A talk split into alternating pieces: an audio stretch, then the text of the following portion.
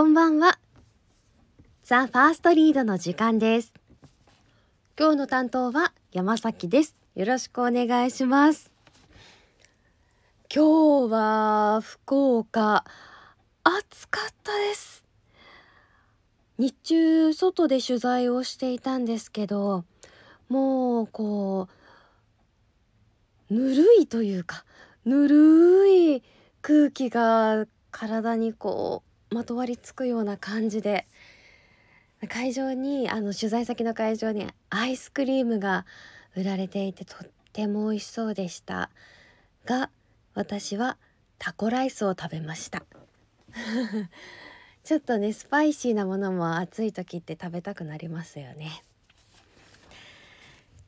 さあそんなちょっと夏を感じる日々ですけれども今日の作品はですねすっごく朗読するのを楽しみにしていました、えー福岡大学の文芸部の皆さんで、えーシリーズ作品を展開してくれます。その第1話を読みたいと思います。あの今まであまりこうシリーズ作品って朗読してなかったんですけどこう次の回が楽しみになるようななんかこうきっかけ作りたいなと思って提案をしたら快く引き受けてくれました。作品のタイトルです。幸福を呼ぶ鐘。なんだかもう幸せな気持ちになれる気がするこの話。まあまあ。まずはザ・ファーストリードしていきます。ではお聞きください。福岡大学文芸部のシリーズ作品幸福を呼ぶ鐘。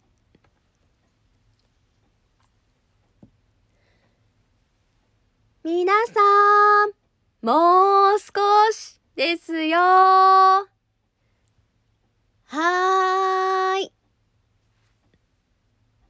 と前や後ろから声が上がる。今日は会社の主催する社員旅行で山登りにやってきていた。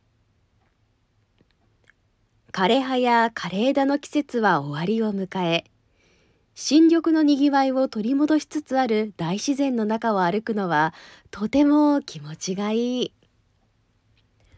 最近運動不足だったこともあり息切れをしているが頂上までもう少しであれば問題ないだろう。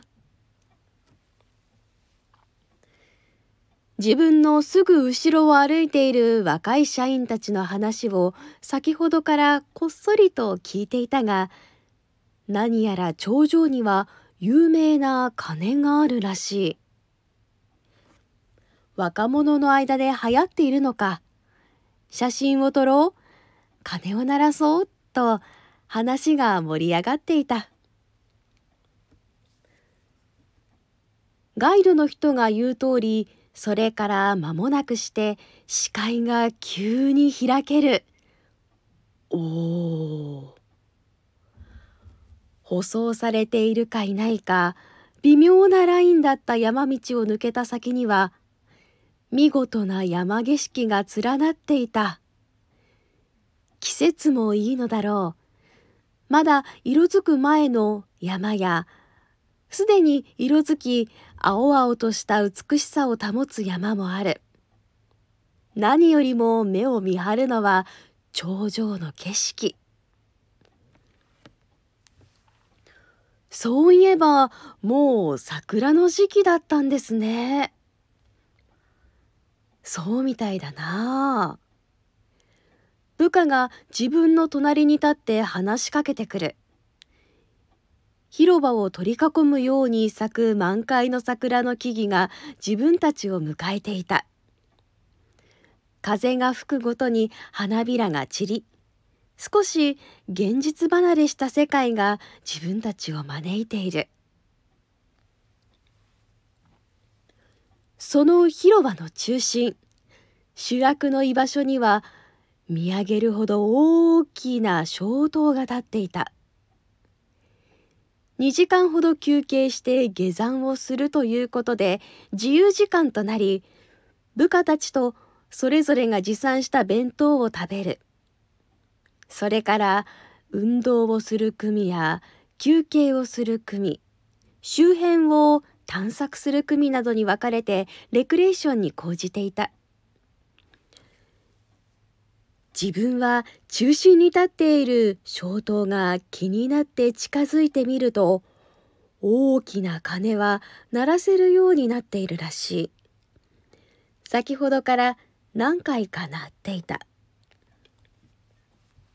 えーと何何幸福を呼ぶ鐘。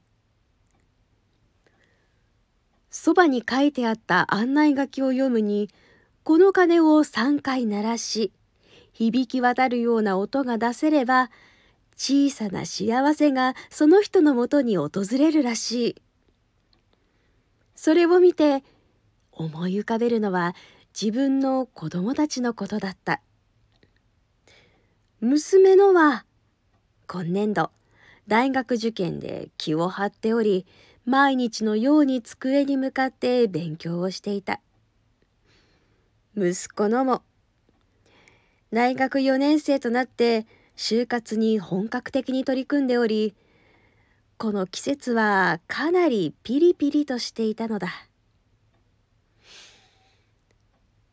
やってみるか。鐘の下についていた紐を握る。少し毛羽立って手のひらに刺さるそれは雨風にさらされているのだろう。年月を感じさせた。ぐっと握り込んで大きく腕を振る。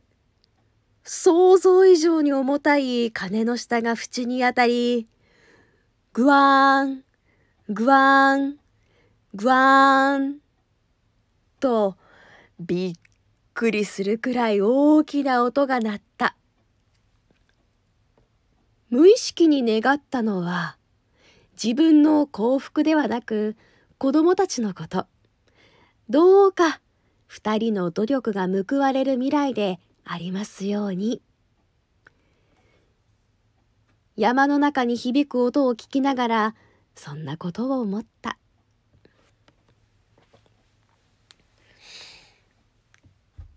ただいま無事に下山して解散となり帰路に着く。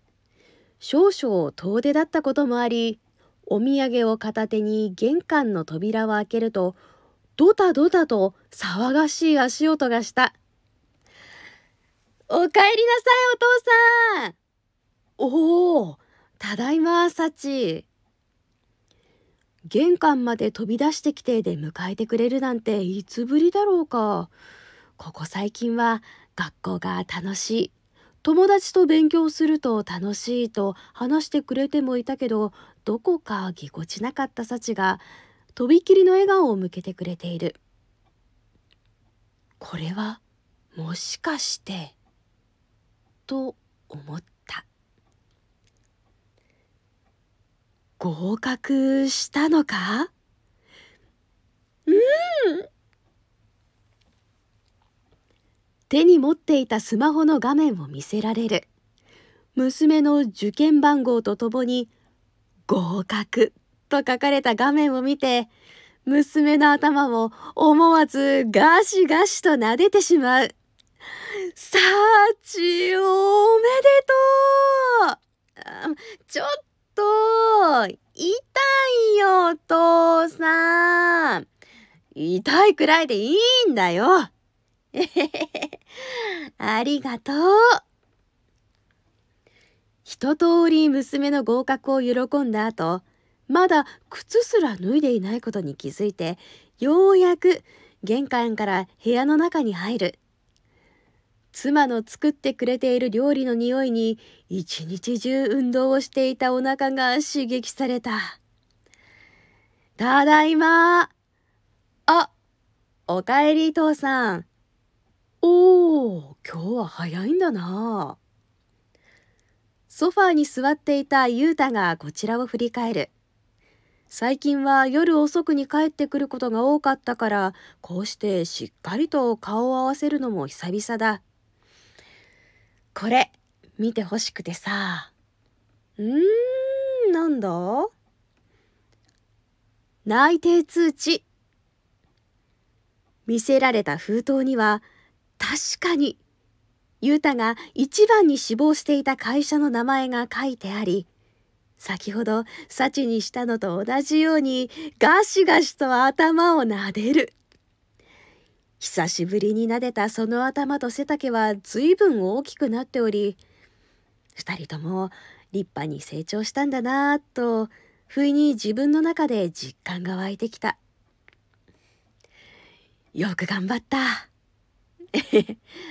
ありがとうお前らは俺の自慢だ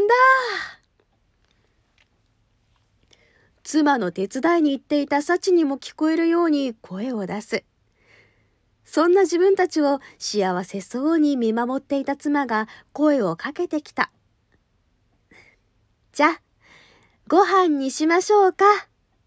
ああ、そうだな。妻と幸が料理を運んで自分と雄太が食器を用意する。ダイニングテーブルは久々ににぎわいを取り戻し暖かくて穏やかな時間が流れていった。いただきます。いただきます。いただきます。いただきます。娘と息子そして妻の笑顔。家族団らんの機会はこれまでも何度だってあったけれど一度も同じ時間はなく今この瞬間にも成長していく子どもたちや寄り添ってくれる妻のことを目に焼き付ける。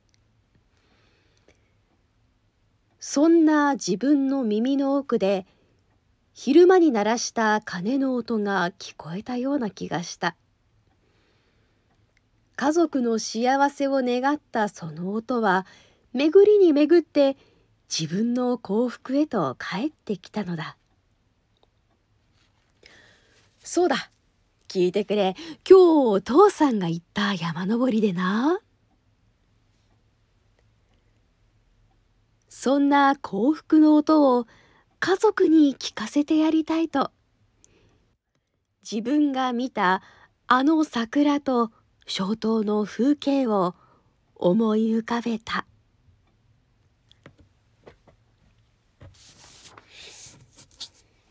いかがでしたでしょうか？こう情景が目に浮かぶような家族の温かい話。さあシリーズ作品なので続いていきます。そうです続いていきます。この幸せな話でこう皆さんが少しでもほっとしてくれる時間が充実するといいなと思います。さあ明日はもっと暑い。でももうもう一回ちょっと気温が下がる？なかなかね体に応えますねこの気温の変化。どうか皆さん体調崩さないようにお過ごしください。では今日もお聴きいただきありがとうございました。お疲れ様です。おやすみなさい。